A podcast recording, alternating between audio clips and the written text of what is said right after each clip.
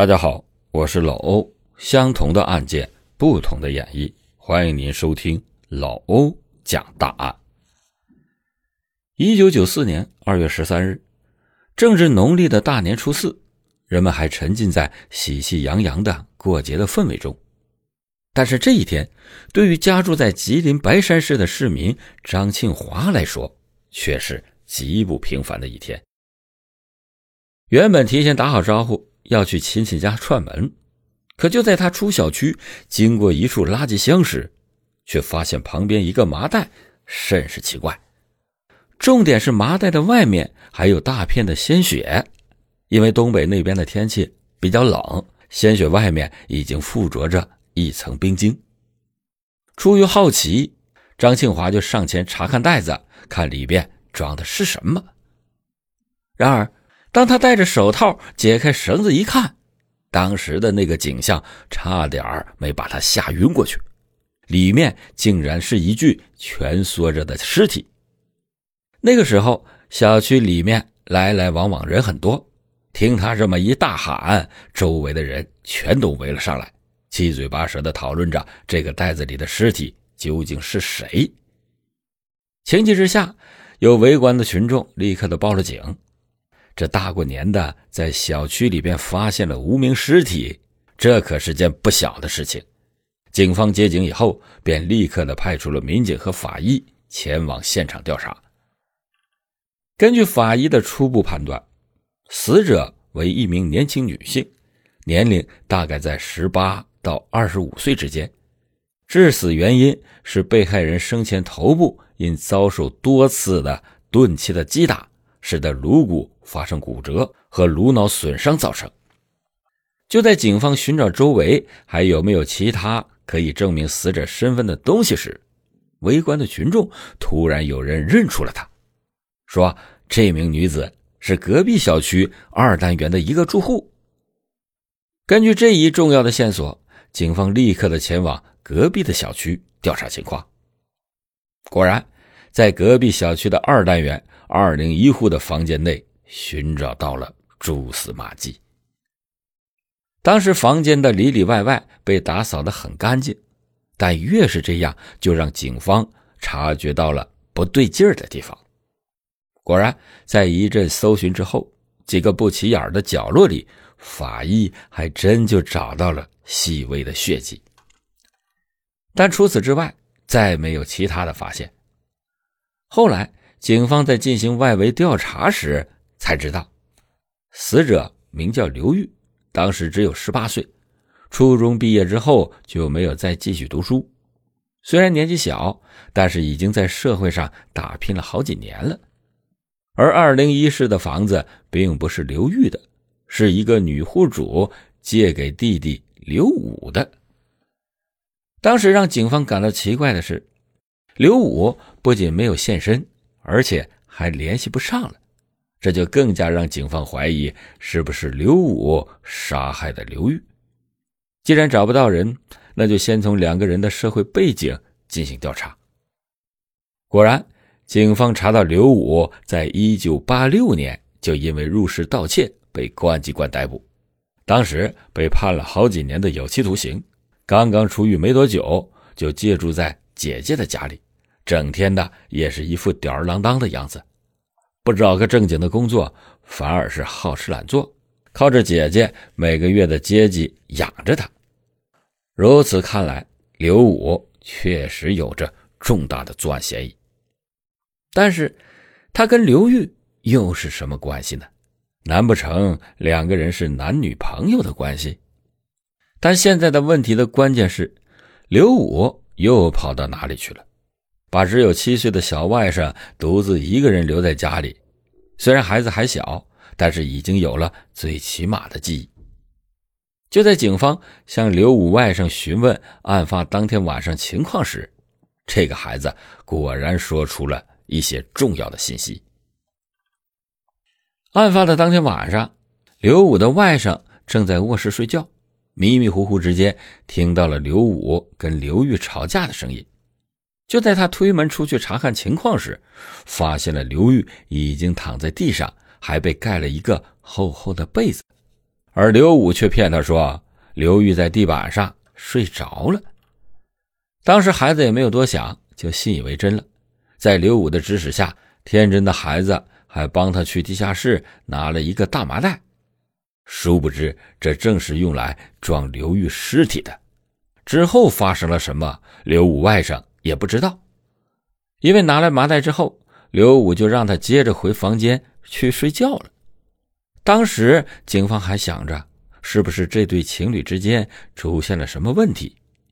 但是在详细的调查了一番之后，警方才反应过来，刘武和刘玉并不是男女朋友的关系，而是刘玉欠了刘武姐姐一千元钱，刘武是来催债的。刘玉一时拿不出来那么多钱，刘武就死皮赖脸的每天跟着刘玉进出家门，这才被误认成为了是情侣关系。如此看来。这就更让警方相信，刘武就是杀人凶手。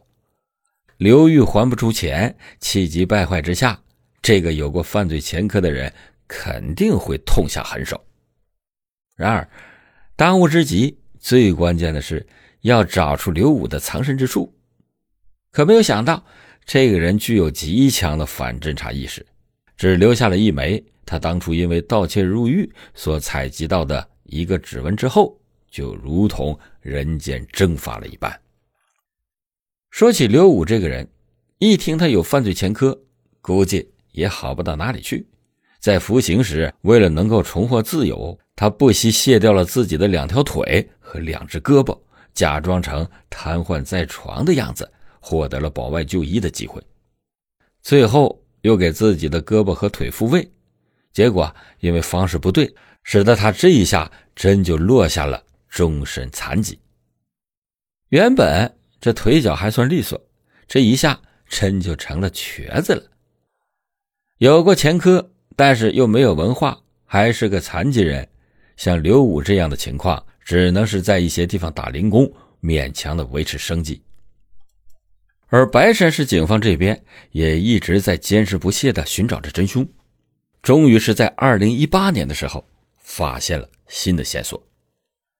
当白山市的警方把刘武的指纹与其他省市指纹库信息进行比对时，还真就发现了与日照市的一个盗窃犯的指纹十分相似。但是那名犯罪嫌疑人并不叫刘武，毕竟已经逃了二十四年。刘武在逃亡的这些年，也很有可能会更换身份信息，因此。白山市警方立刻的派出专人前往日照了解情况。果然，在经过多方面的调查之后，确认了这个李宗慧就是当年杀害刘玉逃亡的犯罪嫌疑人刘武。这下万事俱备，只欠东风。就在公安机关决定逮捕刘武时，却遇到了一个难题。当时刘武所租住的地方是一个城乡结合部，里面大大小小、高高低低的房子数不胜数。如果警方贸然的闯进去，惊动了犯罪嫌疑人，再让他逃走的话，那真就是得不偿失了。所以警方觉得在家里动手抓他，并不是最佳的选择。在了解了刘武每天上下班的行迹规律之后，警方决定在嫌疑人。乘坐的公交车上逮捕他。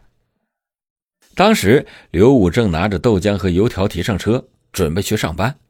然而就在车子即将发动时，警方及时的出现，拦住了车辆，说是要进行例行检查。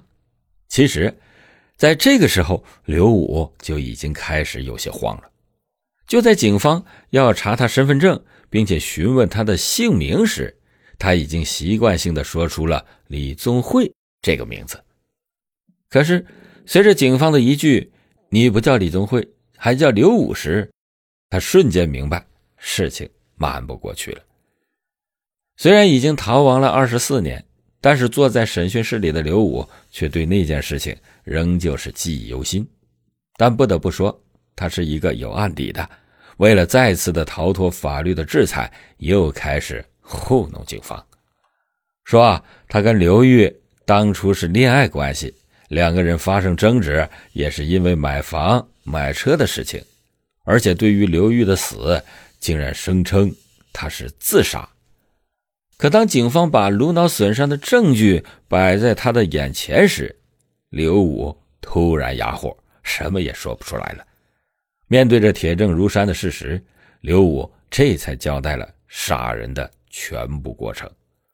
果然，就是因为刘玉当初还不上钱，他又害怕刘玉逃跑，刘武这才每天的紧紧的跟着刘玉。案发的当天晚上，两个人是发生了激烈的争吵，但不是因为车和房，而是刘玉迟迟还不上钱的原因。气急败坏之下，刘武直接动手将刘玉杀害。意识到出了人命，刘武也不敢在房子里边多待，收拾好东西，连夜就逃走了。咱们也不知道刘武这二十四年过的是怎么样，但是杀人偿命，欠债还钱，触犯了法律，不管时隔多久，终究是要让他受到严惩的。好了，感谢您今天收听老欧讲大案，老欧讲大案，警示迷途者，唤醒梦中人。